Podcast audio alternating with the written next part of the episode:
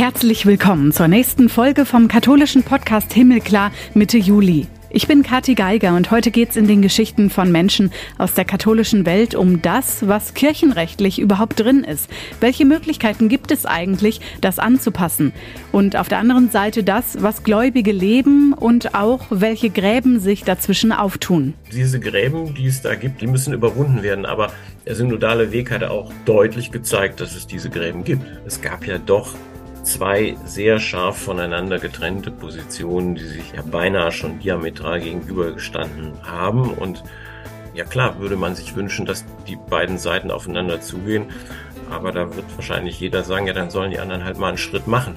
Georg Bier ist Professor für Kirchenrecht und kirchliche Rechtsgeschichte an der Uni in Freiburg und wir sprechen darüber, ob die Ideen des synodalen Wegs umgesetzt werden können und über die Gräben zwischen Reformwilligen und Konservativen, zwischen Gläubigen und Kirchenrecht, zwischen denen, die Hoffnung in den synodalen Weg in Deutschland gesetzt haben und Konservativen.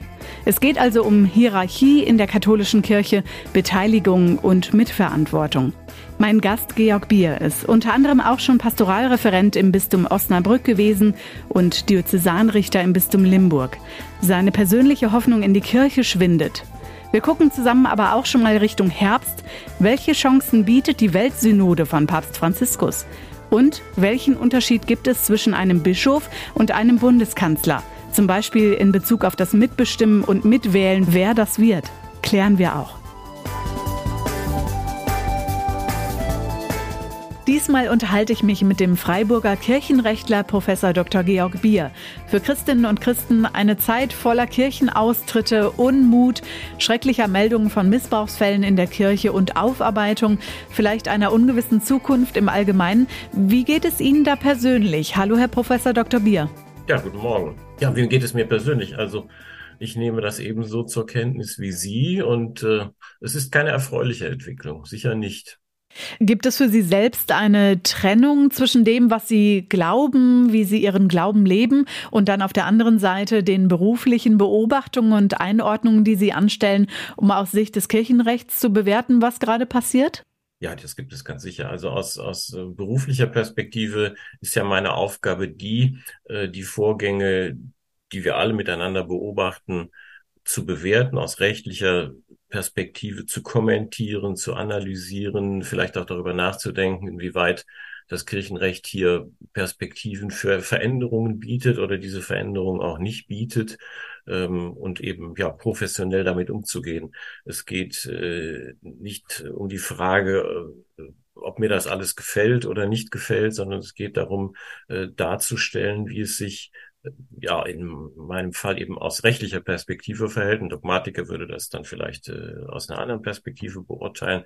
Für mich steht an erster Stelle halt die Frage einer rechtlichen Bewertung. Natürlich bin ich auch Theologe und versuche die äh, Vorgänge dann auch theologisch einzuordnen, aber äh, vor allem geht es dann äh, letztlich darum, auch diese theologische Einordnung dann wieder in Verbindung mit äh, kirchenrechtlichen Grundsätzen zu bringen. Und zu erklären, warum und wieso das alles so ist, wie es im Moment ist. Das heißt, das haben Sie auch irgendwie immer im Hinterkopf. Was heißt, das habe ich im Hinterkopf? ja, wenn Sie so wollen, schon. Also ich äh, frage schon auch immer danach, was, oder ich versuche auch für mich immer zu klären, was passiert da gerade und äh, das ist vielleicht eine, eine äh, Deformation professionell, weiß ich nicht. Aber klar, das ist, das spielt immer eine Rolle. Eine spannende Zeit, in der sich viel bewegt. Oder sagen Sie, war schon immer so, wenn wir auf die mehr als 2000 Jahre Geschichte dieser Kirche gucken? Ach du lieber Gott, das ist jetzt aber eine Frage. Also ich glaube, dass es immer schon so war, ja, tatsächlich. Man hat natürlich, wenn man in den, im Geschehen drin ist und in den Vorgängen drin steckt, immer den Eindruck, äh, so wie jetzt ist es noch nie gewesen, aber wenn man, wenn man dann äh, schaut, kirchengeschichtliche Ereignisse, das erste Vatikanische Konzil 1870 mit diesen doch sehr umwälzenden Veränderungen, die ja auch dazu geführt haben, dass sich eine altkatholische Kirche von der Gemeinschaft der katholischen Kirche abgespaltet hat, ähm, mittelalterliche Entwicklung, Reformation und so. Also ich glaube, es gab zu allen Zeiten äh, Entwicklungen in der Kirche, die äh, spannend zu beobachten waren, aufregend zu beobachten waren. Und äh, das liegt sicher auch daran, dass zu allen Zeiten ja Menschen darüber nachgedacht haben, wie es ihnen mit dem geht, was, äh, was die Kirche macht und was sie sagt, was sie lehrt, was sie vorträgt. Menschen, die sich dann auch ihre Gedanken darüber gemacht haben, vielleicht auch zu abweichenden Ergebnissen gekommen sind. Und dann, ich denke, so etwas wie Auseinandersetzungen das, was zu glauben ist und was richtig ist und was falsch ist, die gibt es zu allen Zeiten der Kirchengeschichte. Und ich denke auch nicht nur in der Kirchengeschichte, gucken Sie in die äh, Gesellschaft hinein, in was derzeit passiert. Ähm, also das ist ja nun keine kirchenspezifische Entwicklung. Um das einschätzen zu können, wie viel rechtlich wird denn allgemein in der Kirche verändert heutzutage? Geht das mal eben so? Ja, das hängt davon ab, wie Sie das ansehen. Also natürlich geht das mal eben so, das Recht zu verändern, aber man kann eben das Recht nicht einfach so verändern, sondern das kirchliche Recht ist ja immer auch ein Ergebnis oder ein, ein Ausfluss dessen, was von Seiten des Lehramts vorgetragen wird oder was theologisch überhaupt gedacht wird. Recht ist ja überhaupt immer eine Umsetzung von Dingen, die in einer, einer Gemeinschaft Konsens sind und der Versuch, das dann in eine Rechtsordnung zu übersetzen, damit äh, das, was äh, gesellschaftlicher Konsens ist oder gemeinschaftlicher Konsens ist, eben auch in dieser Rechtsordnung dann, durch diese Rechtsordnung dann gestützt wird. Und so ist es in der Kirche natürlich auch. Eine Besonderheit besteht kirchlich sicher darin, dass ansonsten in Gemeinschaften eher konsensuell ausgehandelt wird, äh, was denn gelten soll und was von daher in einer Rechtsordnung dann auch grundgelegt werden muss oder, oder wo sich Rechtsordnungen verändern müssen.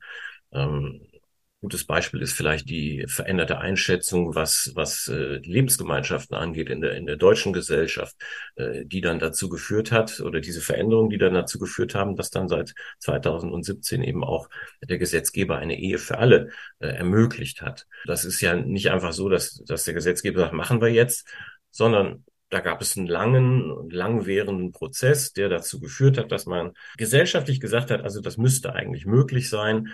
Und das hat dann dazu geführt, dass ein, ein gewisser Konsens in dieser Frage entstanden ist oder ein mehrheitlicher Konsens. Es gibt ja auch äh, Leute, die immer noch da anders darüber denken, der aber dazu geführt hat, dass die, sich die Rechtslage entsprechend verändert hat. Also das ist das Typische auch für mich äh, in einer äh, weltlichen Gesellschaft. In der Kirche ist es halt so, dass es ähm, also theologischer Konsens in dem und unter Wissenschaftlern oder überhaupt unter Theologen noch nicht ausreicht, weil entscheidend eben nicht der theologische Konsens unter vielen ist, unter den Gläubigen oder so, sondern entscheidend ist die Theologie, die das Lehramt für verbindlich hält und die deshalb auch die Grundlage der kirchlichen Rechtsordnung ist. Und da ist dann eben es nicht so schnell möglich, mal eben über Veränderungen äh, sich zu verständigen und dann zu sagen, wir, wir ändern eben jetzt auch das Gesetz. Also es geht ja auch schon damit los, dass eben es da kein Parlament gibt, das dieses Gesetz dann äh, verabschiedet oder so, sondern äh, die Legislative ist ganz in der Hand des Papstes und der Bischöfe. Wobei die Bischöfe auch das nur immer für ihren Bereich machen können, also für ihre Diözesen und der Papst für die Universalkirche oder auch die, äh, das Kollegium aller Bischöfe für die Universalkirche. Aber wenn in dieser Gemeinschaft äh, ein bestimmter Konsens vorherrscht, dann wird sich das in der Rechtsordnung eben entsprechend äh, darstellen, unabhängig davon, ob das dann auch ein Konsens unter den übrigen theologisch nachdenkenden Menschen in der Kirche ist. Ja, wird er nicht einfach abgestimmt oder da geht's dann nicht so einfach demokratisch zu, was wir auch am synodalen Weg ja schon so ein bisschen sehen. Im Oktober 2021 hat Papst Franziskus dann die Weltsynode eröffnet. Jetzt im Herbst gibt's die erste Sitzung, zu der alle Bischöfe und einige Laien zusammenkommen. Ein Jahr später die zweite. Bis hierhin sind schon ein paar Schritte ja passiert. Die Bistümer weltweit wurden befragt, eine Reihe von Organisationen. Die kontinentalen Phasen haben stattgefunden und zuletzt die Bischofskonferenz Finanzen eher ein Hoffnungsschimmer oder sehen Sie weniger optimistisch auf das, was da ansteht? Da bin ich auch noch am Nachdenken darüber. Der Papst hat ja diesmal für diese Bischofssynode als Thema ausgerufen, das Nachdenken über Synodalität und er meint damit das Nachdenken darüber, wie in der Kirche alle Gläubigen miteinander in einer gedeihlichen Weise miteinander umgehen können. Also es geht hier jetzt mal vor allem, ich will das überhaupt gar nicht äh, abwerten, aber es ist vor allem geht es hier um eine Stilfrage. Wie gehen wir in der Kirche miteinander um? Es geht nicht in erster Linie um, um thematische Fragen, also um ja die Themen, die beim, beim synodalen Weg jetzt vielleicht gerade dran waren oder, oder was für Themen auch immer. Es hat sich aber in den, in den Rückmeldungen jetzt schon der verschiedenen äh, Erdteile und Bischofskonferenzen und so weiter, Sie haben das gerade angesprochen, schon gezeigt, dass Gegenstand dieser Rückmeldung nicht bloß die Nachfragen nach dem Umgang miteinander waren, sondern dass das dann immer auch schon wieder ganz konkret wurde im Blick auf bestimmte Themen, von denen die Befragten, die Gläubigen, die Bischöfe oder so sich wünschen, dass das stärker in den Blick genommen werden soll. Die zuständigen äh, Bischöfe, die das da vorbereiten, auch der, der Sekretär der Bischofssynode und noch ein paar andere, haben dann immer wieder darauf hingewiesen, nee, es geht hier nicht um Themen. Es soll nicht über Themen geredet werden oder es soll nicht in erster Linie über Themen geredet werden. Es geht darum, dass wir miteinander zu einem anderen Umgang kommen. Ähm, das Instrumentum Laboris, was jetzt kürzlich publiziert worden ist, stellt unter anderem ja auch auf diese, diese Fragen ab. Wie geht man miteinander um? Wie, wie ist es möglich, dass das, was die Stimme der Gläubigen ist, dass das auch irgendwo Gehör findet bei den Bischöfen. Und äh, da gibt's dann auch schon Anregungen in dem Instrumentum Laboris, so, also es geht um Stilfragen und jetzt kann man sagen, es geht nur um Stilfragen, das ist zu wenig, weil es gibt doch viele drängende Probleme. Der synodale Weg äh, hat einige davon, die jetzt natürlich speziell in unserer äh, Region oder in der westlichen Welt Thema sind, ähm, hat einige davon identifiziert. Ähm, und, und dann kann man sagen, das ist zu wenig, äh, wenn, wenn es nur um Stilfragen geht. Man kann aber natürlich auch den Standpunkt vertreten, immerhin äh, wird da jetzt mal drüber nachgedacht, ob es denn so äh, sinnvoll ist, wenn Bischöfe das, was die Gläubigen ihnen sagen, mit einem Federstrich äh, durchstreichen können, wenn sie, wenn sie also einfach sagen, nee, das ist aber in meiner Verantwortung und ich möchte das gerne anders haben. Also da steht im Instrumentum Laboris zum Beispiel auch Bischöfe, die dann eben einem Ratschlag nicht folgen, müssten das genau begründen und so. Also äh, da verändert sich vielleicht ein bisschen was es ist, glaube ich, eine Ansichtssache, ob das nur genug ist oder ob man sich da mehr wünschen könnte oder sollte. Das Ereignis wird historisch, zumindest gab es das vorher noch nicht. Und Franziskus wagt da was, oder?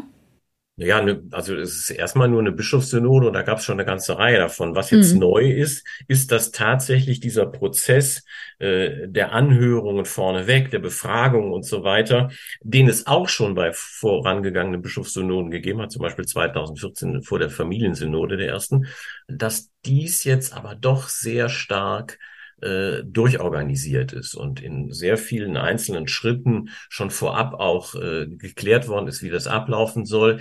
Damit setzt äh, der Papst jetzt ein Programm um, das er vor einigen Jahren auch in einer äh, Gesetzesnovelle zum Thema Bischofssynode ähm, schon verankert hat.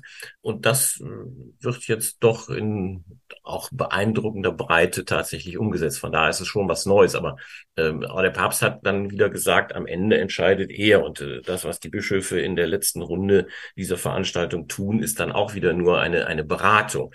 Also von daher bleibt es dann so ein bisschen auch äh, bei dem, was immer schon war, nämlich dass äh, ein, ein langer Beratungsprozess am Ende zu einem Ergebnis führt, das ganz in der Hand desjenigen ist, der sich beraten lässt.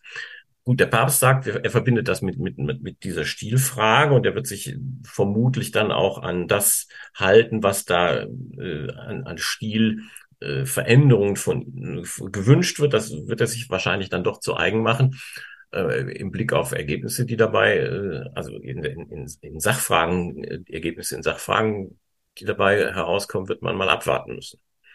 Sie haben selber gerade gesagt, hierarchisch ist es in der Kirche nach wie vor. Kann es kirchenrechtlich überhaupt eine Mitbestimmung geben oder ist das in der hierarchisch strukturierten Kirche gar nicht möglich? Also es ist zumindest für mich kaum vorstellbar. Solange daran festgehalten wird, dass die Machtfülle jeweils bei den oberen der jeweiligen kirchlichen Ebenen liegt. Also für die Universalkirche beim Papst und beim Bischofskollegium, wobei das Bischofskollegium allerdings äh, auf Konzilien zusammenkommt. Und äh, Sie wissen selbst, dass äh, Konzilien nun nicht gerade häufige Ereignisse innerhalb der Kirchengeschichte waren und sind. Also faktisch läuft hier alles beim Papst zusammen und auf der Diözesanebene läuft es dann eben beim jeweiligen Diözesanbischof zusammen. Und wer da als Oberer an der Spitze steht, der ist oberster Gesetzgeber, der ist oberster Richter, der ist oberstes Verwaltungsorgan oder zuständig für, für alle Verwaltungsakte. Ähm, das ist jetzt kein Setting, was per se mal geeignet wäre, äh, so etwas wie Mitbestimmung oder, oder Mehrheitsentscheide zu befördern. Der synodale Weg hat ja auch darüber nachgedacht, wie man das verändern kann.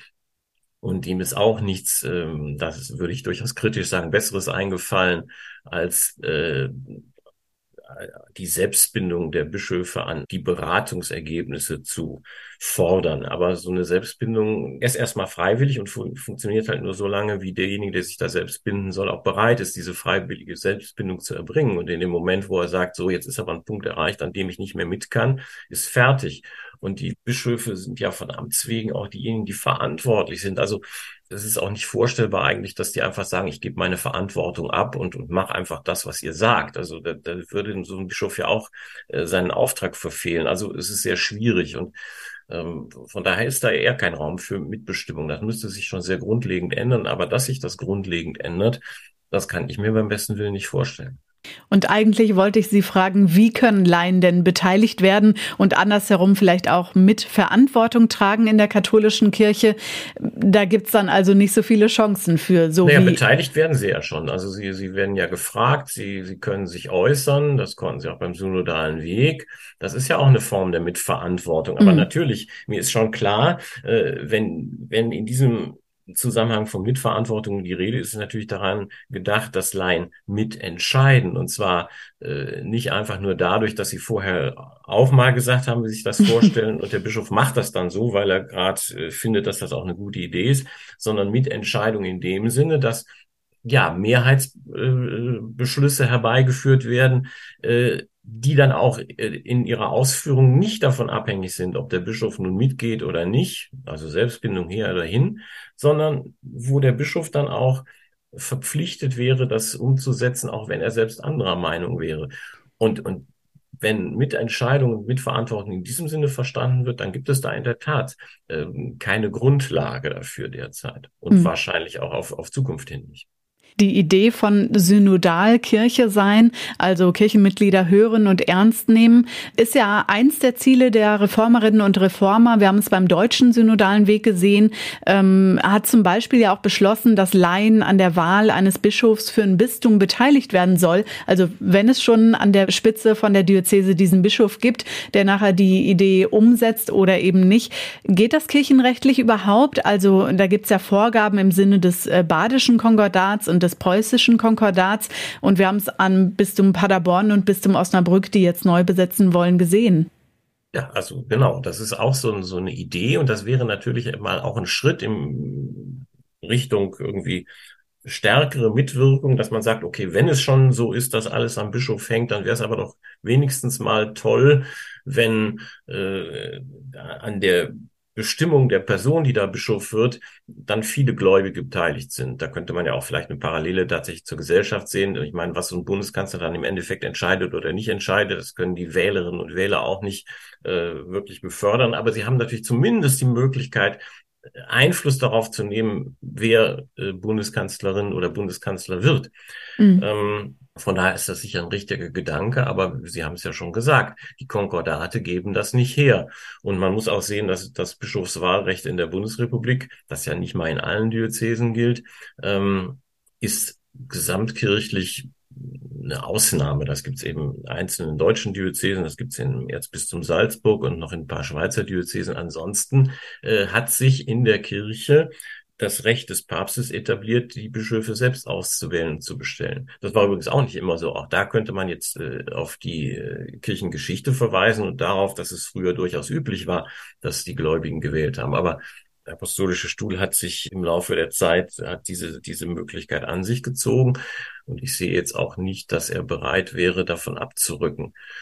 Es gibt viel, vieles, was man, was man sicher auch anführen kann, was an so einem allgemeinen Bischofswahl problematisch wäre. Also wenn wir dann Wahlkämpfe hätten wie in der Politik, das wird wahrscheinlich auch keiner wollen. Äh, der Vorschlag des synodalen Wegs, äh, neben sagen wir, eine Handvoll Domkapitulare, auch noch eine Handvoll Laien äh, zu beteiligen an so einer Bischofswahl, ist, ist aus meiner Sicht nun aber auch nicht der Weisheit letzter Schluss, weil äh, dann haben wir eben 25 statt 12 Leute, die wählen, aber das ist ja auch noch keine Repräsentanz des Gottesvolkes bei dieser Wahl. Also es ist sicher auch schwierig, aber man könnte ja trotzdem darüber nachdenken, in welche Richtung das gehen könnte. Sehe ich aber nicht, dass das passiert und ich, ich kann es mir auch nicht vorstellen, dass, dass äh, der apostolische Stuhl sich darauf einlassen wird.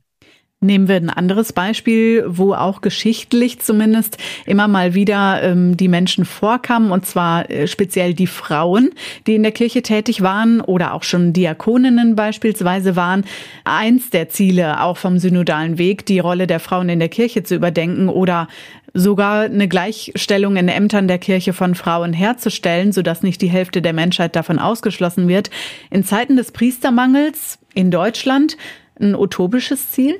Ja, ein utopisches Ziel, weil ähm, nach lehramtlicher Lesart und, und nach lehramtlichem Selbstverständnis die Unmöglichkeit der Frauenpriesterweihe eine in der katholischen Kirche endgültig äh, vorgelegte Lehre ist. Endgültig heißt, sie ist irreversibel.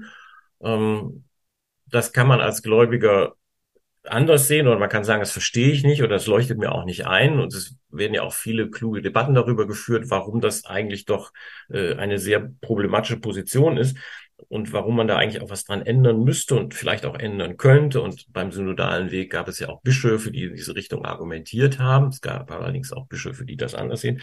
Nur äh, nach dem in dieser Frage dann letztlich doch verbindlichen Selbstverständnis des Lehramts ist die Sache endgültig entschieden. Und es ist halt schwierig, wenn man gesagt hat, das ist jetzt aber endgültig und definitiv und kann man auch nicht mehr ändern. Ähm, wenn dann irgendein nachfolgender, sagen wir Papst oder ein Bischofskollegium sagt, wir ändern das jetzt aber doch, dann begibt man sich natürlich in einen Selbstwiderspruch. Also die Idee, dass es in der katholischen Kirche Lehren gibt, die endgültig und unrevidierbar äh, und letztgültig verkündet werden können, vorgelegt werden können, ähm, diese Idee verträgt natürlich nicht, dass es dann anschließend doch wieder Korrekturen gibt. Und da würde man auch systemisch in einen Selbstwiderspruch geraten. Ich sehe nicht, wie sich das auflösen ließ. Und auch der, der amtierende Papst, dem man ja sicher nicht vorwerfen wird, dass er nur komplett rückwärts gewandt ist, sagt an dieser Stelle auch immer, das ist entschieden, das kann sich nicht ändern. Und da werden dann auch die noch so zahlreichen und, und engagierten Debatten von Gläubigen, die über diese Frage geführt werden, letztlich wohl nicht viel ändern ist jetzt nicht so die Hoffnung für diejenigen, die schnelle Reformen fordern oder sagen, das wäre längst überfällig. Wurde zu viel Hoffnung in die Verhandlungen rund um die Texte bei den Synodalversammlungen gesetzt? Ja. Also das, äh, da sprechen Sie einen Punkt an, den ich für sehr wichtig halte. Es ist von Anfang an auch von Seiten der Mitglieder des ZDK äh, betont worden. Also das ist ja jetzt nun aber mal ein Format, äh, wo es nicht nur darum gehe, nur zu reden und am Ende freut man sich dann, dass man mal geredet hat, sondern jetzt gehe es darum, auch mal Entscheidungen zu treffen und mitzubestimmen. Überhaupt der, der Faktor Mitbestimmung hat ja immer eine große Rolle gespielt und man hat von Beschlüssen gesprochen, die der synodale Weg trifft es ist von Anfang an klar gewesen, dass das, was der synodale Weg da entscheidet, also das, was in den Statuten oder in der Satzung dann auch immer Beschlüsse heißt, keine Beschlüsse sind. Es sind Empfehlungen und es ist in der Satzung klar zum Ausdruck gebracht. Es ist Sache des einzelnen Diözesanbischofs zu entscheiden, wie er damit umgeht, was er damit macht, ob er die Vorlagen oder die Vorgaben oder die Anregungen umsetzt oder nicht. Und das war von vornherein klar. Da ist aber in der Öffentlichkeit immer so der Eindruck erweckt worden, ähm, nee, es geht jetzt wirklich um Beschlüsse und dass das keine echten Beschlüsse sind, das hat man halt geflissentlich äh, ignoriert oder überspielt. Und ja, da hat man, aus meiner Sicht haben da auch die Bischöfe falsche Erwartungen geweckt. Äh, das geht ja dann so weit, dass dann bei einzelnen Fragen, auch Sie haben eben die Bischofsernennung schon angesprochen, dass dann der Vizepräsident des ZDK gesagt hat, nun müsste das aber auch mal umgesetzt werden. Das wäre schließlich Beschlusslage und die würde gelten. Nee, Es ist Empfehlung und gelten tut da gar nichts. Und, und mal abgesehen davon, dass es in dieser Frage der Bischofsbestellung und der Laienmitwirkung auch nicht so leicht zu realisieren wäre, wie das Handlungspapier des synodalen Wegs sich das da vorstellt. Ähm, es ist eben einfach auch nur eine Empfehlung. Und wenn die Bischöfe sagen, nee, das machen wir bei uns aber nicht so, dann, ja, dann sagen die, war schön, dass wir darüber geredet haben. Und genau das äh, sollte ja nicht mehr vorkommen. Der Kollege Lüdecke hat ja dazu ein ganzes Buch geschrieben, in dem er vorstellt, wie sich eigentlich äh, in der Vergangenheit die Dinge immer wiederholt haben. Und er hat das Buch ja vor dem Ende des synodalen Wegs geschrieben, hat prognostiziert, dass das genauso auch hier wieder laufen wird. Und es ist genauso gekommen. Wie sehen Sie das, wenn Sie jetzt historisch auf den Werdegang der Kirche gucken? Es scheint ja eher wie ein Gegeneinander von Konservativen und Reformwilligen. Kann da die Zukunft der katholischen Kirche entstehen? Nee, die, die, diese Gräben, die es da gibt, die, aber ja, die müssen überwunden werden. Aber der synodale Weg hat auch deutlich gezeigt, dass es diese Gräben gibt. Also es, es gab ja dann doch, und je länger der synodale Weg und je länger das Ganze dauerte und je mehr Synodalversammlungen es gab, umso deutlicher wurde es. Es gab ja doch zwei sehr scharf voneinander getrennte Positionen, die sich ja beinahe schon diametral gegenübergestanden haben. Und ja klar, würde man sich wünschen, dass die beiden Seiten aufeinander zugehen. Aber da wird wahrscheinlich jeder sagen, ja, dann sollen die anderen halt mal einen Schritt machen. Hat zumindest diese Gräben äh, gezeigt und offengelegt. Ne? Deutschland ist vom 4. bis 29. Oktober dabei vertreten durch Bischof Georg Betzing bei der Weltsynode, ähm, Bischof Bertram Meyer und Bischof Franz Josef Overbeck. Die Deutsche Bischofskonferenz ist sich bei ihren Perspektiven, wohin es gehen soll, längst nicht einig, haben wir gerade schon thematisiert. Ähm, das haben wir spätestens aber ja auch gesehen bei der Versammlung des Verbands der Diözesen Deutschlands, also VDD. Mhm. Da ging es um die Finanzierung vom Synodalen Ausschuss der unter anderem den Synodalen Rat für Deutschland dann einrichten soll. Sehen Sie Deutschland für die Weltsynode als Vorbild, also jetzt durch den synodalen Weg oder eher als Buhmann? Ja, die deutschen Bischöfe oder die Mehrheit der deutschen Bischöfe sagt ja, das ist ja genau das, was wir schon machen. Das kommt jetzt auf der Weltsynode auch. Also ist das alles ganz toll. Und dann gibt es eine Minderheit, die sagt, ja, aber genau so, wie wir das hier gemacht haben, soll das auf der Weltsynode ja nicht gehen. Also ist das nicht toll da hat halt jeder seine eigene Meinung dazu. Ich würde mal sagen, Sie sehen ja auch schon, äh, also mit Betzing und Bertram Meyer sind ja dann auch durchaus Protagonisten beider äh, Parteiungen oder beider äh, Gruppierungen in der Bischofskonferenz vertreten.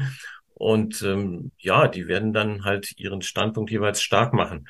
Ähm, ach, wissen Sie, ich glaube insgesamt nicht, dass der synodale Weg, der in Deutschland natürlich sehr viel Beachtung gefunden hat, und der sicher auch weltweit auf Aufmerksamkeit gestoßen ist, dass der nun so ganz entscheidend sein wird und dass man sagen wird, guck mal, da sind die Deutschen und von denen können wir jetzt lernen oder auch von denen können wir nicht lernen, äh, sondern die deutsche Kirche ist sicher keine ganz unbedeutende, aber äh, ist auch nicht der Nabel, um den sich alles dreht.